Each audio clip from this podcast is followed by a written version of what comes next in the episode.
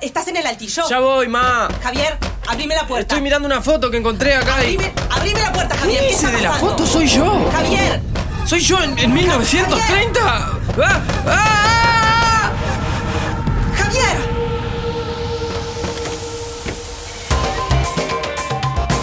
1930. El viaje. Una radionovela de desafíoprofundo.org. Capítulo 1. Hay algo extraño en esa foto.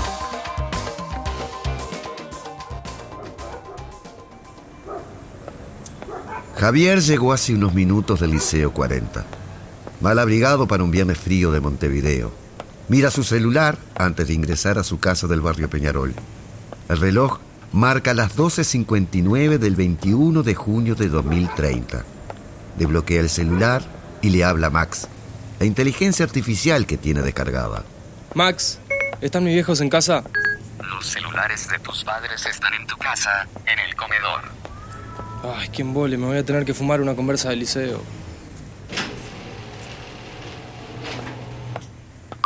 Fede, reportate. Tengo una cosa que contarte hoy del liceo y del loro. Ya te mandé un audio antes, pero ta, prefiero pegar una videollamada y te lo comento mejor. Porque ahora tengo que bancarme al embole de mis viejos. Que... Javier, ¿llegaste? Sí, mamá, ya llegué. Con muchas ganas de verlos.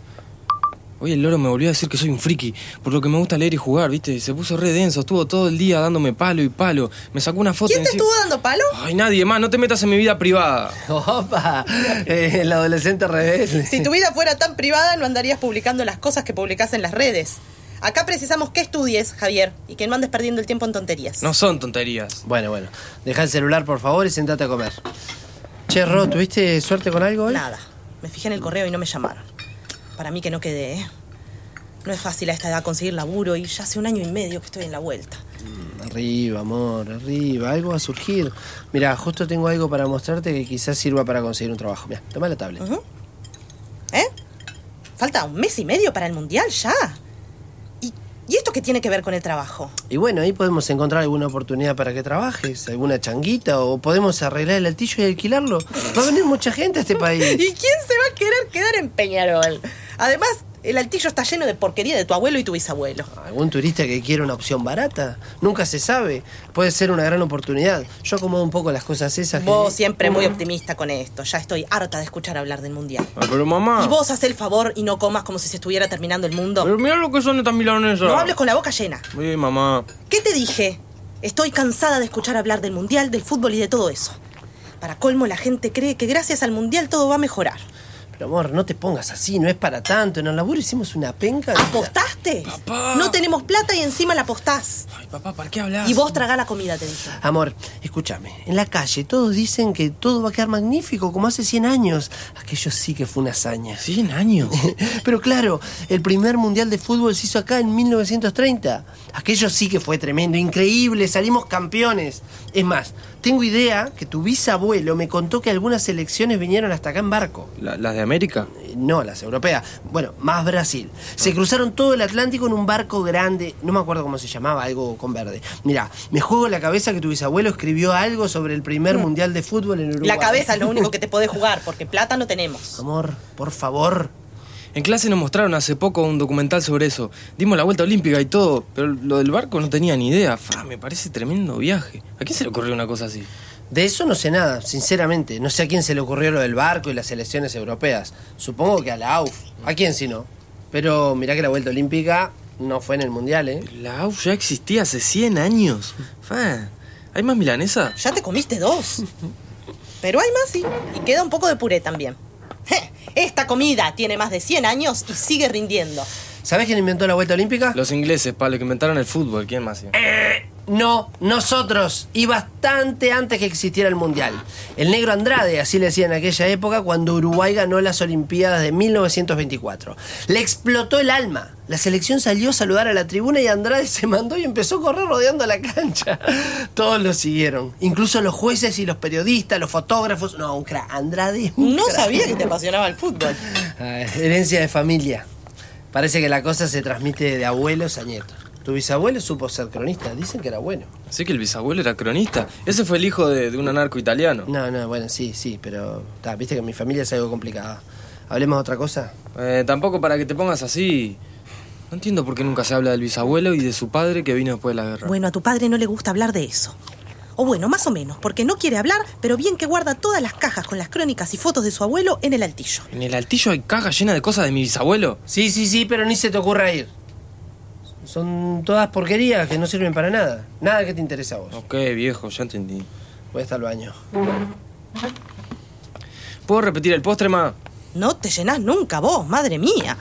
Ma, ¿por qué papá no quiere que suba al altillo? A a la familia de tu padre siempre le gustaron los misterios. En el fondo yo creo que ahí no hay nada. Papeles viejos, cosas que se van juntando, postales, fotos de gente que ya ni sabe quién es, figuritas. ¿Y cómo te fue la prueba de matemática? Más, pero eh, creo que paso, ¿eh? Raspando, pero paso, yo qué sé. Bueno, si querés hablamos de algo en lo que te vaya bien. ¿Cómo van tus amigos y tus amores? qué gracioso que sos. bueno, te pregunto por otra cosa. ¿Cómo vas con el modelo de motor de barco ese que estás construyendo?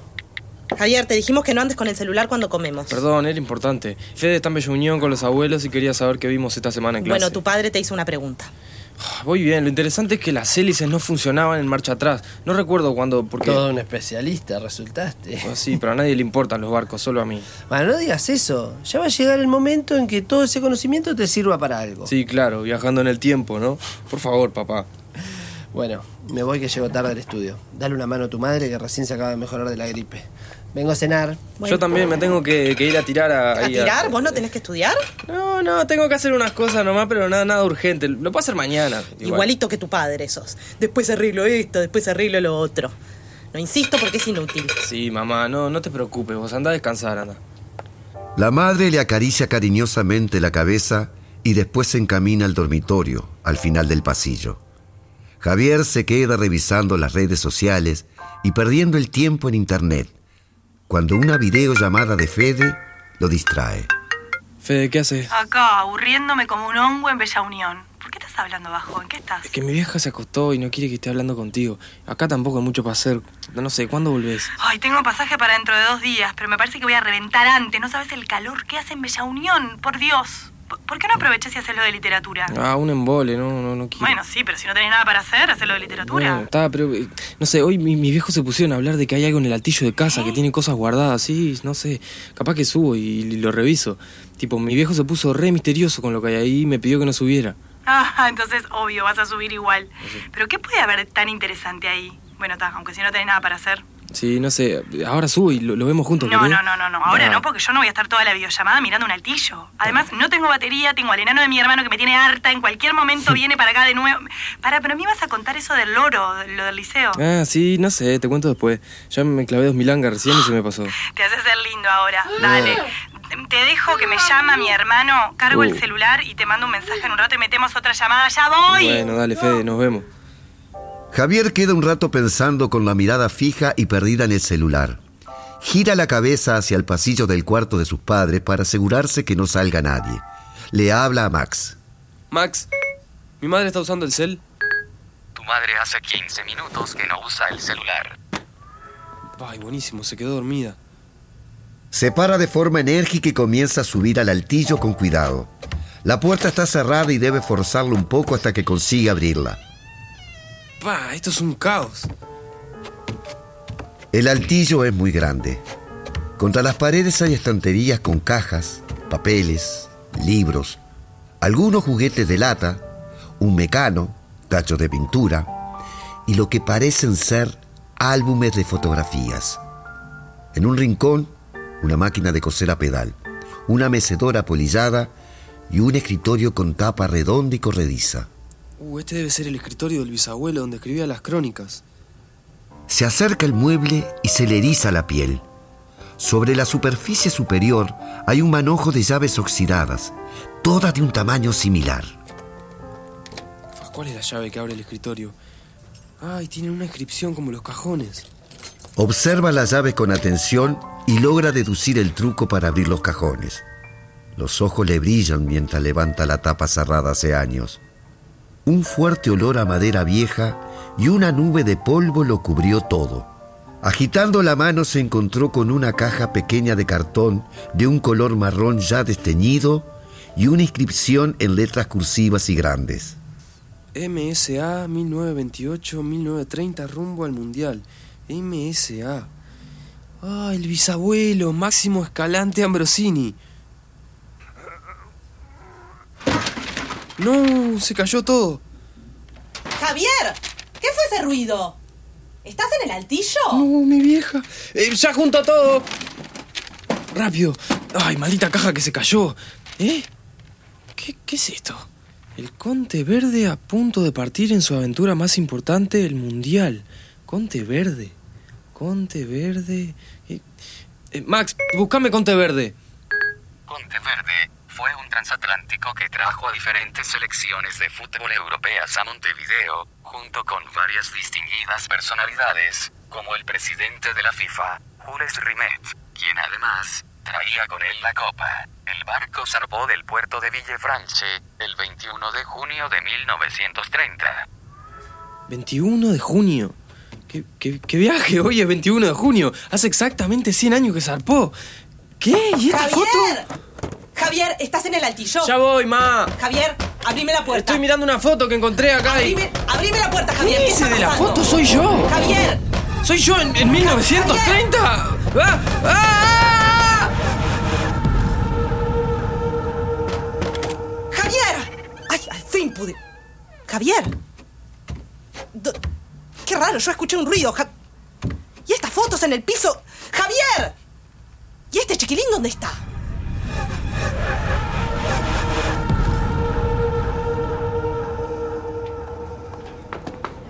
¡Mamá, mamá! ¿Eh? ¿Qué, qué, qué es esto? ¿Dónde estoy? ¿Y esta ropa? ¡A subirse que el Conte Verde está por zarpar! ¿Eh? Conte Verde. Estoy en 1930. 1930. El viaje. Una radionovela de desafíoprofundo.org. Una iniciativa del MEC, ANEP, UTEC, Secretaría Nacional de Deportes y Ceibal.